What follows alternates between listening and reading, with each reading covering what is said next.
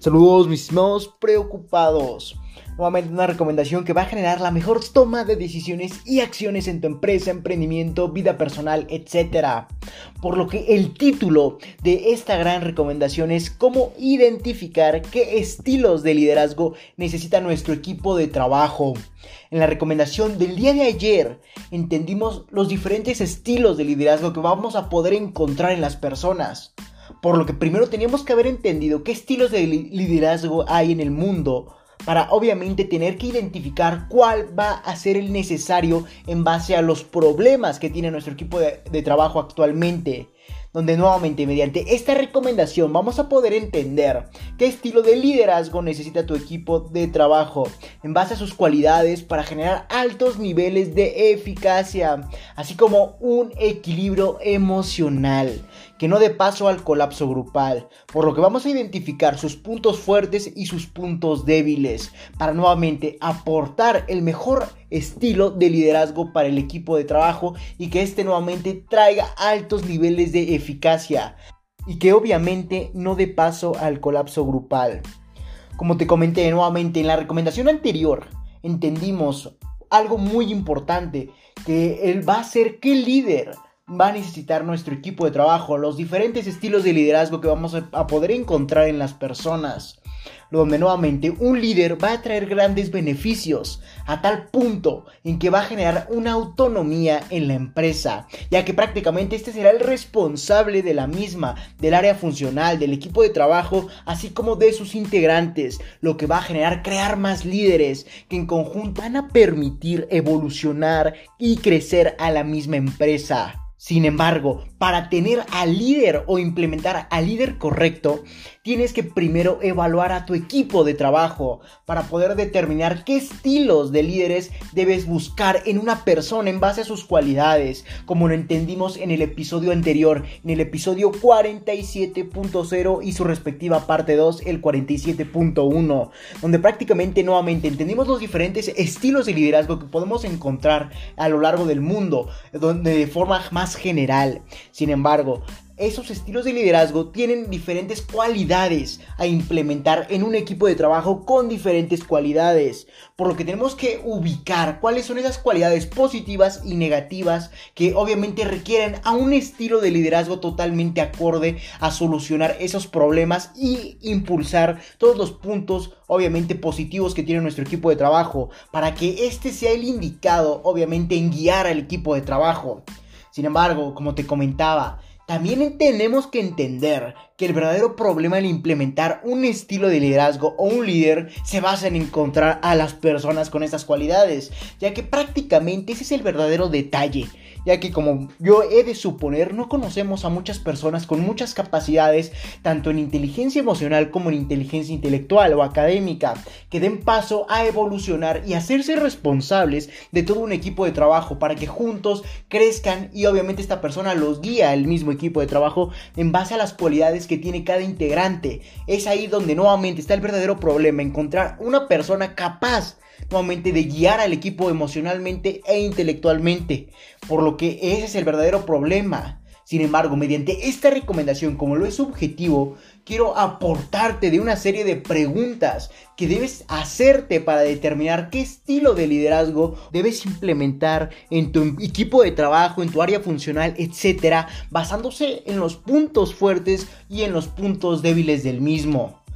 Por lo que a lo largo de la recomendación y de la serie de preguntas que te voy a aportar a continuación, te va a ayudar a no perder el tiempo en encontrar a la persona correcta. Porque como te comentaba, es muy difícil obviamente encontrar este tipo de personas, por lo que debes de buscar y eso implica tiempo, talento, esfuerzo y dinero que tú debes implementar e invertir para encontrar a la persona adecuada. Sin embargo, quiero que te ahorres lo más posible de esto que te acabo de comentar, por lo que mediante esta serie de preguntas te va a ayudar a determinar cuál es la persona correcta que tiene el estilo de liderazgo necesario para el equipo de trabajo, donde nuevamente te va a ayudar a no perder tiempo. Eso es lo que quiero para ti mediante esta recomendación.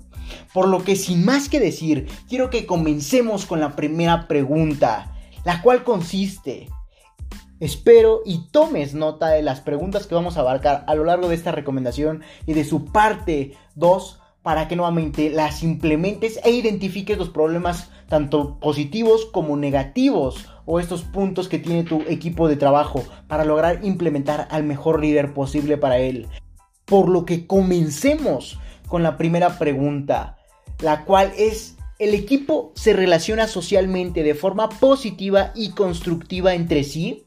Donde prácticamente mediante esta pregunta entenderás si tu equipo de trabajo tiene las capacidades para comunicarse y que esta comunicación sea de una forma totalmente benéfica, positiva, así como para poder determinar si entre ellos dan paso al crecimiento grupal, obviamente basándose en, en críticas constructivas y en un continuo apoyo entre sí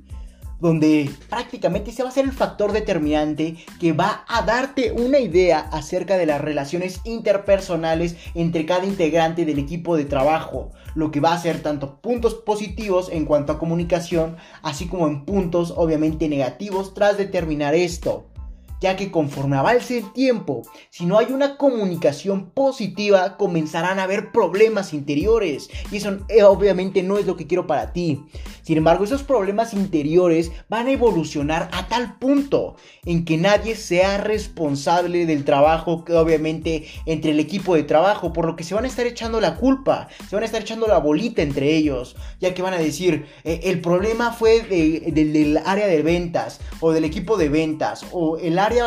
el equipo de ventas va a decir, no, fue del equipo de marketing, etcétera. Se van a estar echando nuevamente la culpa o se van a estar culpando entre ellos de los errores que se cometen entre todos. O simplemente el trabajo va a pasar a segundo plano y la oficina o sitio de trabajo será el sitio de resolución de conflictos personales, ya que nuevamente si no hay una buena comunicación interpersonal positiva, van a, dar paso a que nuevamente no haya responsabilidad del trabajo presente por cada integrante, así como tampoco una relación interpersonal positiva, lo que nuevamente va a dar enojo colectivo, hartazgo entre ellos. Y obviamente eso no es lo que quiero que ocurra, ya que eso va a generar bajos niveles de rendimiento, ya que las personas que trabajan en tu equipo de trabajo, estos integrantes no se van a sentir a gusto y obviamente no van a querer trabajar de la mejor forma posible, por lo que nuevamente va al momento de no tener una comunicación positiva y constructiva entre los integrantes del equipo de trabajo, obviamente nadie se va a hacer responsable del trabajo y obviamente también va a haber conflictos interpersonales que nuevamente no sean por parte del trabajo, sino ya sean más cuestiones personales. Por lo que no quiero que esto te ocurra, por lo que identifica si tu equipo de trabajo tiene una buena comunicación interpersonal positiva y constructiva, que obviamente no dé paso a que entre ellos mismos se culpen sobre los errores que se cometen, así como entre ellos mismos nuevamente den paso a una molestia o hartazgo interpersonal y que obviamente ocupen el sitio del trabajo para resolver esos conflictos que van nuevamente van a causar más hartazgo y un desequilibrio emocional total. Por lo que pasemos a la segunda pregunta para identificar cuáles son los puntos débiles o positivos de tu equipo de trabajo. Y consiste en, ¿hay competitividad negativa en tu empresa, en tu equipo de trabajo o en tu área funcional? Por lo que al no haber un equipo de trabajo hay desestabilidad emocional lo que nuevamente da paso a una competitividad, ya que por naturaleza si el ser humano no se encuentra en perfecta armonía, obviamente en su estado emocional con su entorno, quiere sobresalir de forma personal, sin importar el costo grupal. Por lo que nuevamente tienes que identificar si en tu equipo de trabajo nuevamente hay competitividad entre sus integrantes y debe ser una competitividad positiva, Caso contrario, si es una competitividad negativa, obviamente va a afectar a todo el equipo de trabajo, ya que las personas quieren sobresalir de forma personal y obviamente no de, forma grupal. Quieren ellos obtener sus propios resultados a costa del grupo, a costa de lo que le pueda pasar al equipo de trabajo. Por lo que ellos nada más piensan en sí mismos en el caso de que haya una competitividad negativa. Y obviamente no pueden estar en armonía emocional con su entorno o con su equipo de trabajo. Por lo que lo más seguro o lo más probable que vayan a hacer estos integrantes de trabajo es tratar de sobresalir de la forma obviamente que más les convenga sin importar el costo grupal o el costo que pueda tener hacia otras personas. Por lo que nuevamente ese es un factor muy importante que debes entender así como visualizar en tu equipo de trabajo. Si hay una competitividad positiva en la que el equipo de trabajo dé paso a la autocrítica, al autoconocimiento y que entre ellos mismos se apoyen o impulsen para lograr el objetivo común, eso es una competitividad positiva, por lo que eso sí debe estar presente en tu equipo de trabajo. Sin embargo, nuevamente la competitividad negativa no debe de estar presente nuevamente en tu equipo de trabajo, ya que ese va a ser el factor que obviamente va a generar que solo una persona consiga sus objetivos sin importar lo que le pase al resto del grupo o obviamente al mismo equipo. Por lo que no quiero que te suceda eso, por lo que identifica obviamente cuáles son los puntos fuertes y débiles al momento de tener una competitividad en equipo. Si nuevamente dan paso a que juntos se apoyen y logren el objetivo común o solo una persona busca sobresalir o cada integrante busca sobresalir, obviamente sin importarle el costo grupal. Por lo que ese es un factor que debes considerar, ya que la competitividad negativa puede afectarte obviamente a tu empresa, ya que las personas nunca van a querer llegar al objetivo, lo que no la va a permitir evolucionar. Y obviamente la persona que quiera obviamente sobresalir no va a poder soportar toda la estructura empresarial o del equipo de trabajo, por lo que también se va a ver derrumbada. Y obviamente va a derrumbar consigo a la empresa, por lo que no quiero que te suceda esto, por lo que identifica, obviamente, si la competitividad del equipo de trabajo es positiva o negativa. Por lo que pasemos a la tercera pregunta, la cual consiste en si tu equipo recurre al autoaprendizaje y a la autocrítica. Obviamente, si tu equipo de trabajo no recurre al autoaprendizaje y autocrítica para lograr ser más eficiente en la realización de sus actividades, obviamente esto se debe a que hay falta de iniciativa y motivación y pasión en, sus actividades, en su labor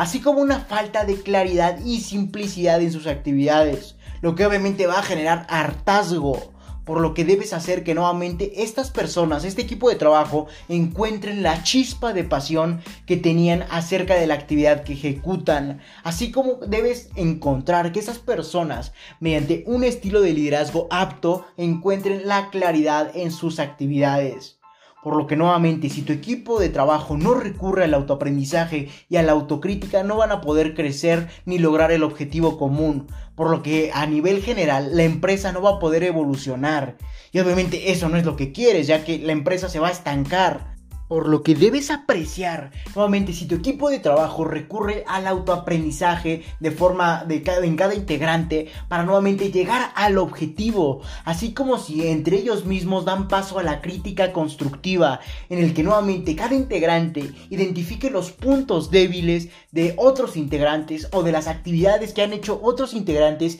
y den paso a que entre ellos se apoyen y logren nuevamente hacer una actividad correcta. Eso es la parte autocrítica y crítica en un equipo de trabajo, que den paso a identificar los errores en cada integrante o en cada actividad ejecutada y nuevamente en conjunto se apoyen para llegar a lograr, a lograr, mejor dicho, el objetivo de la empresa o del mismo equipo donde nuevamente para que logren el equipo también deben de recurrir al autoaprendizaje, ya que ese va a ser el factor que determine la evolución de una empresa, ya que si un equipo de trabajo no da paso al autoaprendizaje, siempre va a tener los mismos conocimientos. Y obviamente una persona con los mismos conocimientos siempre va a hacer lo mismo, difícilmente va a encontrar la forma de hacer algo diferente con lo mismo, por lo que nuevamente debes dar paso y entender y visualizar si tu equipo de trabajo nuevamente tiene o contiene la habilidad del autoaprendizaje en cada integrante para que nuevamente evolucionen con ellos mismos la empresa. De lo contrario, tienes que identificar un estilo de liderazgo que permita esto. Por lo que pasemos a la pregunta número 4. Y esta consiste en, ante momentos de crisis, gracias a nuevas adversidades, ¿Hubo una excelente respuesta del equipo o colapso? Y prácticamente mediante esta pregunta intento hacer que identifiques en tu mismo equipo si éste cuenta con obviamente los conocimientos y habilidades necesarios para que tras el paso de un fenómeno o adversidad nuevamente le permita afrontar las adversidades futuras, valga la redundancia. Sin embargo, no solamente se pueda deber a que no hay conocimientos y habilidades suficientes para nuevamente enfrentar esas adversidades, sino que otro factor puede ser la comunicación en base a problemas emocionales entre ellos, lo que obviamente no permitió una correcta organización y por ende un colapso. Por lo que tienes que entender que ante momentos de crisis, gracias a nuevas adversidades, hubo una excelente respuesta grupal del equipo o prácticamente hubo un colapso total. Donde nuevamente tienes que identificar si el colapso se debió a que no tienen conocimientos y habilidades necesarias o necesarios para afrontar los fenómenos o fue gracias a que no hubo comunicación interpersonal o grupal que no dio paso a una buena organización. Donde la mejor prueba que puedes hacer para identificar cuál de estos pasos o de estos errores se cometió y obviamente generó un colapso grupal es mediante experimentar con tu mismo equipo de trabajo, ponerles prácticas, ponerlos a prueba, hacer simulaciones acerca de las actividades o de las posibles adversidades que podrían tener a, lo largo de su carrera o a lo largo del tiempo, mejor dicho. Por lo que nuevamente tienes que experimentar y simular actividades en base a fenómenos que probablemente ocurran y determinar si lo que ocurrió en el dado caso de un colapso fue la falta de conocimientos y habilidades o una comunicación a nivel grupal. Y caso contrario, si tu equipo de trabajo tuvo una excelente, obviamente, organización y excelente uso de los conocimientos y habilidades, entonces tú no tienes un problema que colapse al equipo. Tal vez esos problemas sean otros. Sin embargo, al menos en cuestión de conocimientos y habilidades, nuevamente no estás afectado. Pero sin embargo, también tienes que identificar qué es lo que ocurre en tu mismo equipo de trabajo para que nuevamente lo corrijas. Por lo que pasemos a la pregunta número 5, la cual consiste en si hay un desequilibrio emocional notable entre los integrantes del equipo. Esto prácticamente se determina tras apreciar cómo son las relaciones interpersonales entre los mismos integrantes del equipo de trabajo. Y prácticamente tú aprecies en base a tu razonamiento y crítica si estas son positivas o negativas, estas relaciones interpersonales, por lo que en el dado caso de que no haya obviamente un equilibrio emocional, va a dar paso a que no haya comunicación positiva lo que pondrá en riesgo la resolución de adversidades futuras y obviamente mucho menos coordinación entre los esfuerzos grupales o de cada integrante. Sin embargo, si hay un desequilibrio emocional notable, probablemente lo mejor que puedas hacer es determinar si aún cuentas con el personal de trabajo adecuado haciendo la actividad adecuada, de tal forma en que mantengas o te mantengas, mejor dicho, con el personal adecuado y despidas a lo, a lo, que se está convirtiendo en una carga para la empresa. Pero quiero que tengas cuidado en este aspecto que te acabo de mencionar. Simplemente es una recomendación. Tú decides si lo aplicas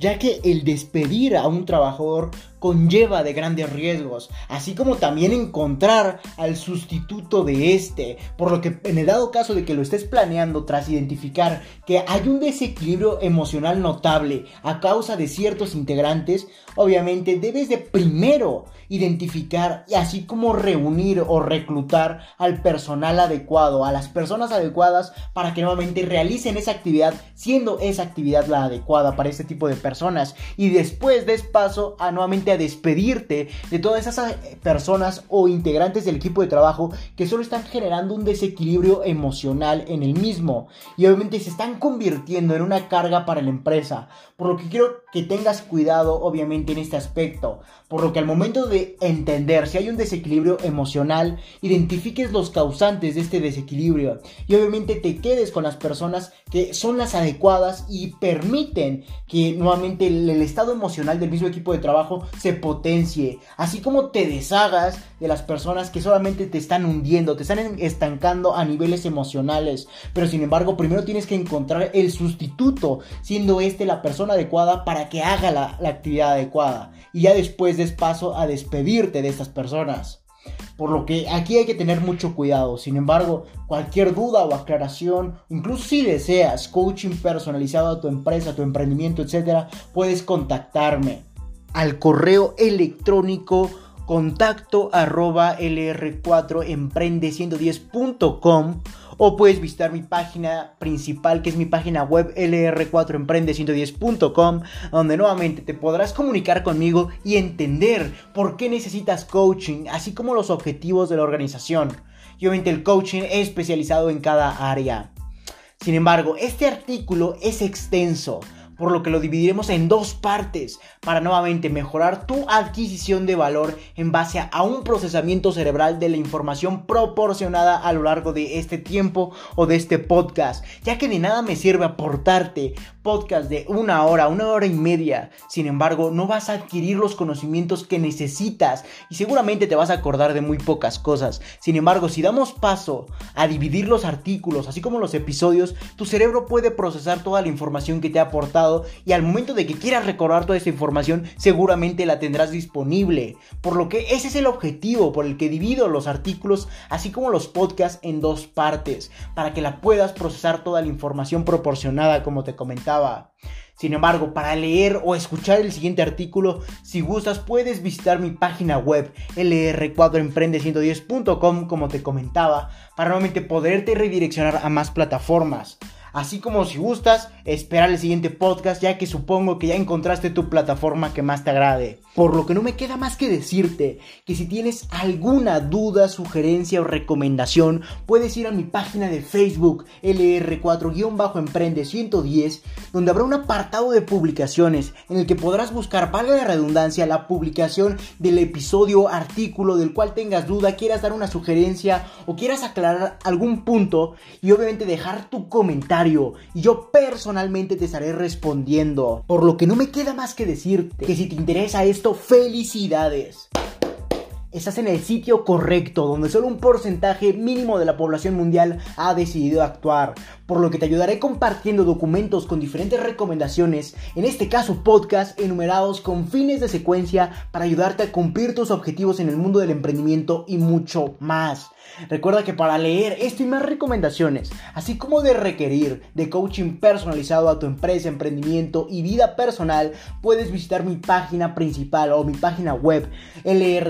lr4emprende110.com, donde te podré redireccionar a más plataformas para leer artículos, escuchar podcasts, así como para entender los valores y objetivos de la organización y para entender por qué requieres coaching en su determinado apartado. O si lo deseas, puedes escribirme al correo electrónico contacto arroba lr4emprende110.com o simplemente visitar mi página de Facebook nuevamente lr4-emprende110 o mi página de Instagram lr4-emprende110 y Twitter arroba emprende110. Si te interesa más este tipo de formato de adquisición de valor como lo es el podcast, puedes ir a mi página de Anchor que te estaré dejando en la descripción de este episodio, donde podrás redireccionar a más plataformas que se adecuen a tus gustos o necesidades al aportarte de valor, como puede ser Spotify, Apple Podcast y muchas otras plataformas más. O simplemente puedes reproducir en la misma página de Anchor